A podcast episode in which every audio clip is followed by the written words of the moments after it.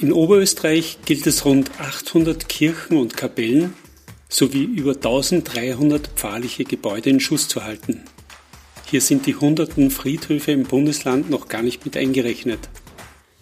Ob Renovierung, Instandhaltung oder Neubau, Grund genug, einmal hinter die Kulissen der Abteilung Kirchliches Bauen der Diözese Linz zu schauen.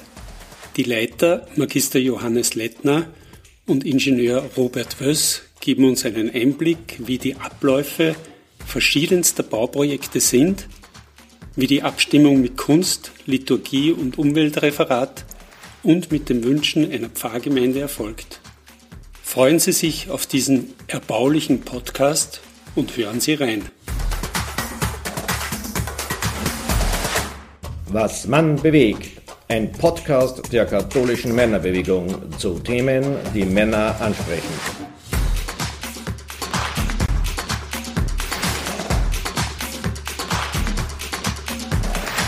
Hallo liebe Hörer und Hörerinnen, mein Name ist Klaus Mastallier.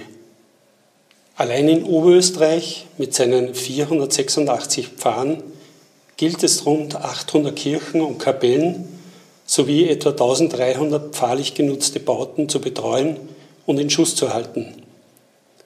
Hier sind die hunderten Friedhofsbauten, die es im Bundesland gibt, noch gar nicht mit eingerechnet. Ein Grund, einmal hinter die Kulissen der Abteilung Kirchliches Bauen der Diözese Linz zu schauen. Ich befinde mich mitten in Linz in der Nähe des Mariendoms in der Hafnerstraße. Die Abteilung wird von Magister Johannes Lettner und Ingenieur Robert Wöss geleitet, die heute meine Gesprächspartner sind. Servus Johannes. Hallo Klaus, liebe Hörerinnen und Hörer. Servus Robert. Servus Klaus. Ich fange mit dir an, Johannes. Äh, bei so vielen kirchlichen Bauprojekten, so vermute ich, kommen ja ständig Anfragen über Reparaturen, Sanierungen oder Neubauten in die Bauabteilung herein. Wie viele Anfragen kommen so in etwa jährlich herein und wie werden diese von euch geordnet und priorisiert, um sie effizient abwickeln zu können? Ja, Anfragen bekommen wir sehr, sehr viele, klarerweise. Äh, wirkliche Bauprojekte sind es dann circa 200 bis 250, die wir jährlich abarbeiten. Äh, Bauprojekt dauert natürlich länger wie, wie ein Jahr. Das heißt, äh, circa 600 bis 700 Bauprojekte bearbeiten wir derzeit, die laufen sind und wo unsere Projektleiter daran arbeiten. Priorisiert wären sie eigentlich grundsätzlich nicht. Äh, zurzeit ist das eine Arbeitsmenge, die wir auch in der Abteilung kirchliches Bauen ähm, bearbeiten können. Äh, grundsätzlich kommt es natürlich auf das jeweilige Bauprojekt an. Ist ein Bauprojekt eher kleiner dimensioniert, können wir es rascher abwickeln. Ist ein Bauprojekt größer, bedarf es hier natürlich einer längeren Planungsphase im Vorfeld. Gibt es in den jetzigen Pfarrgemeinderäten so etwas wie einen Baubeauftragten, der oder die sich um die Gebäudeanlagen kümmert oder kommt es von eurer Abteilung zu regelmäßigen Überprüfungen vor Ort? Grundsätzlich ist es so, dass auch per Statut der Finanzausschuss zuständig ist für die Gebäude der Pfarre. Ähm, der Finanzausschuss Obmann oder die Finanzausschuss Obfrau ist, übernimmt da den Vorsitz und ist per se hauptverantwortlich eben für äh, Gebäude- und Bauaufgaben. Äh, das ist natürlich keine Ein-Personen-Show. Äh, Finanzausschuss besteht ja aus mehreren Mitgliedern und da gibt es grundsätzlich ein sehr gutes Zusammenarbeiten auch mit uns, mit unseren Projektleitern in der Abteilung kirchliches Bauen. Die regelmäßige Überprüfung der Gebäude vor Ort ist grundsätzlich Aufgabe der Pfarren im Rahmen einer jährlichen Bauuntersuchung. Äh, wir stellen da Formulare unterstützend bei. Das sind Sichtkontrollen, Sichtprüfungen, wo man ähnlich wie man das äh, auch zu Hause macht, einmal rund ums Haus geht und schaut, ist alles in Ordnung oder nicht. Äh, aber das ist im Grunde Aufgabe des Finanzausschusses. Und wenn dort und da dann Probleme auftauchen im die auch oft im Rahmen dieser jährlichen Bauuntersuchungen äh, auftreten oder bekannt werden, dann kommen wir ins Spiel und schauen uns das einmal aus fachlicher Sicht an. Manches Pfarrhaus ist vielleicht schon in die Jahre gekommen und die Ortsgemeinschaft möchte ein neues Gebäude. Und da stecken ja oft Emotionen dahinter. Wie weit können die Pfarrgemeinden mitentscheiden? Und wie sind die Entscheidungsprozesse oder die Entscheidungskriterien von euch oder von deinen Kolleginnen, äh, ob saniert wird, ob angebaut wird oder ob ein neues Gebäude entstehen soll? Die Pfarrgemeinden sind der Bauherr, äh, können von daher natürlich äh, sehr stark mitentscheiden. Ein Projekt beginnt immer so, dass die, die Pfarrgemeinde mit einer Idee, äh, was geschehen soll, eben zum Beispiel weil du vorher genannt hast, ob saniert oder angebaut werden soll, äh, einer Veränderung der Nutzung, einer Veränderung der Raumstrukturierung, kommt mit dieser Idee zu uns in die Abteilung. Äh, der jeweils gebietszuständige Projektleiter fährt dann in die Pfarre, schaut sich das an, berät die Pfarre, was gibt es baulich für Möglichkeiten, ähm, welche Notwendigkeiten einer Sanierung sind überhaupt zu treffen und dann wird gemeinsam mit der Pfarrgemeinde besprochen und letztendlich auch weiter entschieden, was konkret dann dort an diesem Standort auch umgesetzt werden soll. Und wenn man jetzt angenommen eine Pfarre bekommt ein neues Gebäude, wie ist da der Ablauf so eines Projektes und wie schaut da auch die zeitliche Komponente aus? Grundsätzlich kann man Bauvorhaben in vier Schritte, in vier grobe Schritte unterteilen. Der erste Schritt, und das ist unserer Ansicht nach auch der wichtigste Schritt, ist der sogenannte Willensbildungsprozess. Sprich, die Pfarre, die Pfarrgemeinde muss sich klar werden, was will sie, was möchte sie machen.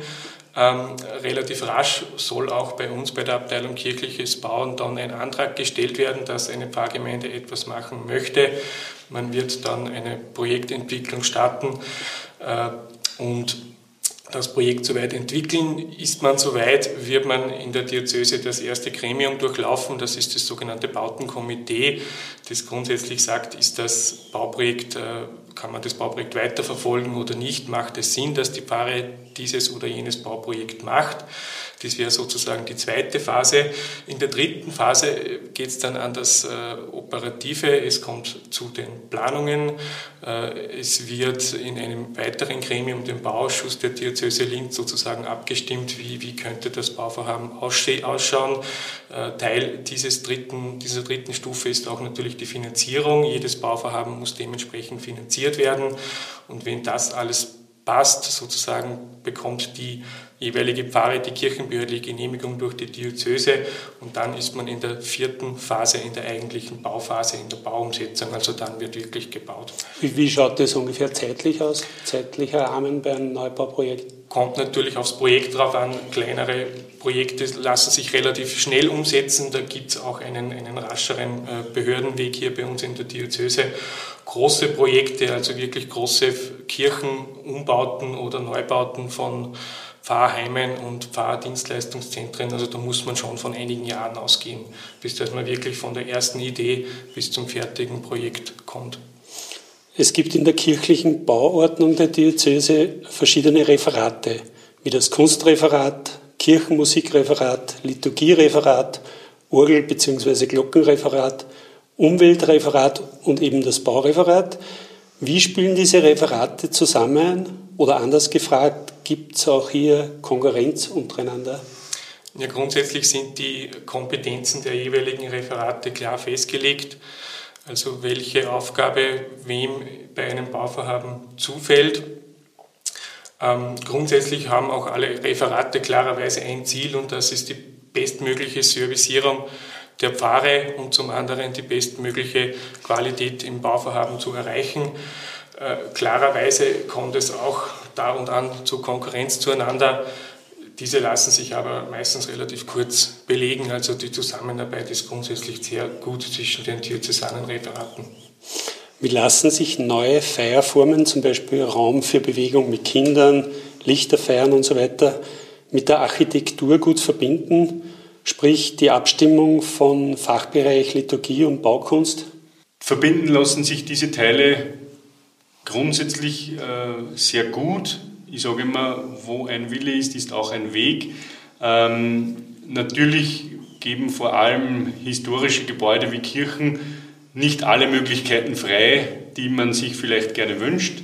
Äh, anders schaut es da schon aus bei Pfarrheimen oder Pfarrhöfen, die neueren Baualters sind, wo auch dann die baulichen Möglichkeiten anders machbar und durchführbar sind. Prinzipiell ist es so, dass natürlich die, die liturgische Beratung vom Liturgiereferat in der Pfarrgemeinde mal vorgenommen wird. Äh, man muss die pastoralen Notwendigkeiten zunächst einmal definieren. Was möchte man, was möchte man auch wie umsetzen? Äh, und dann wird es letztendlich in der Architektur umgesetzt.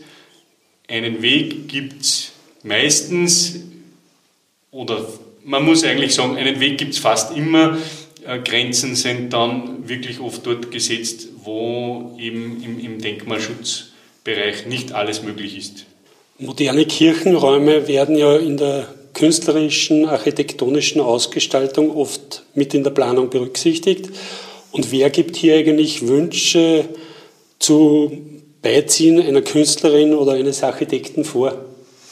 Grundsätzlich ist äh, neben der Pfarre natürlich, die hier Wünsche äußern darf, der Bauausschuss äh, zuständig äh, für die qualitative Ausgestaltung und bei der Kunst im Speziellen ist es unser Kunstreferat, das wirklich hier qualitativ und das muss man so sagen, sehr gute Arbeit leistet und hier wirklich in, in Kirchen, die ja eine Jahrhundert, jahrhundertealte Tradition haben, hier wirklich diese mit moderner Kunst sehr gut ergänzen. Und Robert, zu deiner, äh, zu deiner Anmerkung, äh, wann tritt eigentlich der Denkmalschutz in Erscheinung? Ist es bei Kirchen immer oder bei Pfarrämtern und Pfarrheimen je nach Baujahr oder wie funktioniert das? Ähm, man kann das pauschal nicht ganz so sagen. Äh, grundsätzlich ist es so, dass Kirchen unter Denkmalschutz stehen. Anders schaut es da bei Pfarrheimen, Pfarrhöfen aus. Ähm, es gibt veröffentlicht vom Bundesdenkmalamt eine Liste, wo jedes Gebäude angeführt ist, das unter Denkmalschutz steht. Und beim Start eines Projektes, also ganz zum Beginn, schauen wir in der Abteilung Kirchliches Bauen einmal nach, was, um welches Gebäude handelt es sich hier, äh, das bearbeitet werden soll. Steht das unter Denkmalschutz, ja oder nein? Ähm, bei Kirchen eben, wie gesagt, ist das meistens der Fall oder in, in den überwiegenden Fällen ähm, wenn natürlich das Gebäude, um das es im konkreten Fall geht, unter Denkmalschutz steht, äh, wird das Bundesdenkmalamt, in, in unserem Fall die Landesabteilung Oberösterreich, vom Beginn des Projekts an mit eingebunden. Sehr oft gibt es ja Kooperationen zwischen der Kirche und den Gemeinden. Äh, wie sehen Kooperationen zwischen Pfarrern und Gemeinden aus? Wie werden im Vorfeld gute Absprachen für spätere Nutzung gemacht? Kooperationen zwischen Pfarrern und Gemeinden kommen in letzter Zeit immer öfter vor. Ist aus unserer Sicht auch eine sehr sinnvolle Ergänzung. Ähm, man braucht sich nur vorstellen, ein Pfarrsaal in einer relativ großen räumlichen Ausdehnung wird von der Pfarre nicht 365 Tage im Jahr benutzt. Und die Gemeinde hat oft wenige hundert Meter nebenbei einen Gemeindesaal errichtet, wie es heute halt in vielen oberösterreichischen Gemeinden so ist, ähm, der auch eine große räumliche Ausdehnung hat und auch nicht 365 Tage im Jahr benutzt wird. Und da ergeben sich einfach Synergien, die sinnvoll auch genutzt werden können. Und wir haben in den letzten Jahren schon einige Projekte sehr gut umgesetzt, wo Pfarren und Gemeinden Kooperationsprojekte gemacht haben, sei das im Umbaubereich oder aber auch im Neubau. Das funktioniert grundsätzlich sehr gut. Ähm, da ist es einfach ganz wichtig, dass Pfarre und Gemeinde auf, in regionaler Ebene gut zusammenspielen. Johannes, wie werden neue Projekte finanziert oder auch anders gefragt, wie viele Projekte müssen eigentlich abgelehnt werden, weil die Finanzierung nicht passt? Grundsätzlich sind ja die Pfarren Eigentümer der Gebäude. Das bedeutet, dass auch die Pfarre für die Finanzierung eines Bauvorhabens zuständig ist. Natürlich kann die Pfarre dies nicht immer oder meistens sogar nicht aus Eigenmitteln finanzieren. Das heißt, es braucht auch andere Partner, die bei der Finanzierung helfen. Beispielsweise äh, wird, unterstützt die Diözese Bauvorhaben aus Kirchenbeitragsmitteln. In der Regel sind das, ist das circa ein Viertel der gesamten Bausumme. Es gibt aber auch andere Möglichkeiten, dass ein Projekt mitfinanziert wird. Meistens beteiligen sich auch die politischen Gemeinden, da ihnen einfach wichtig ist, dass im Ort ein Gebäude wieder, wieder revitalisiert wird oder dass das, äh, oder dass das Ortsbild wieder dementsprechend ist. Dann gibt es natürlich auch Förderungen vom Land Oberösterreich.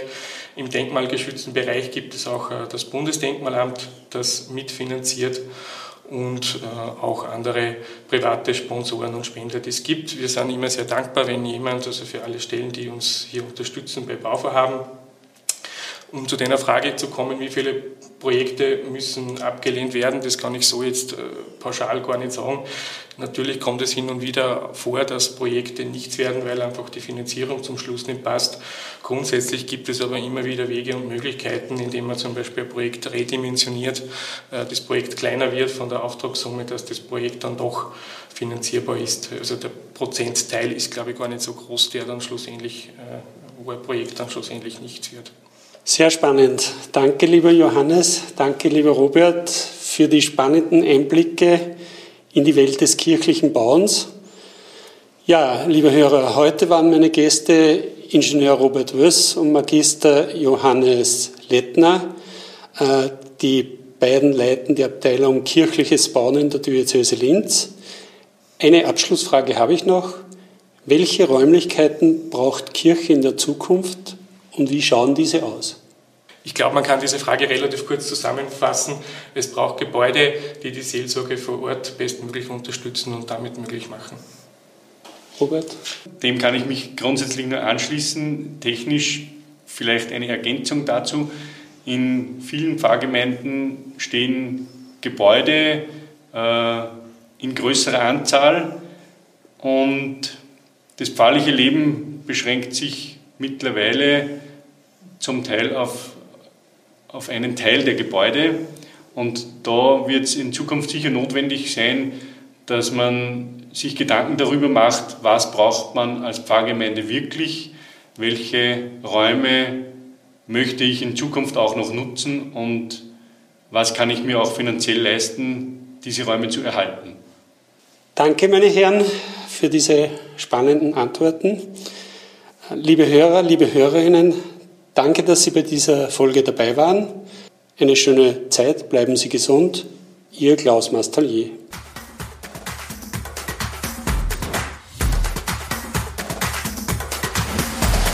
Danke fürs Zuhören.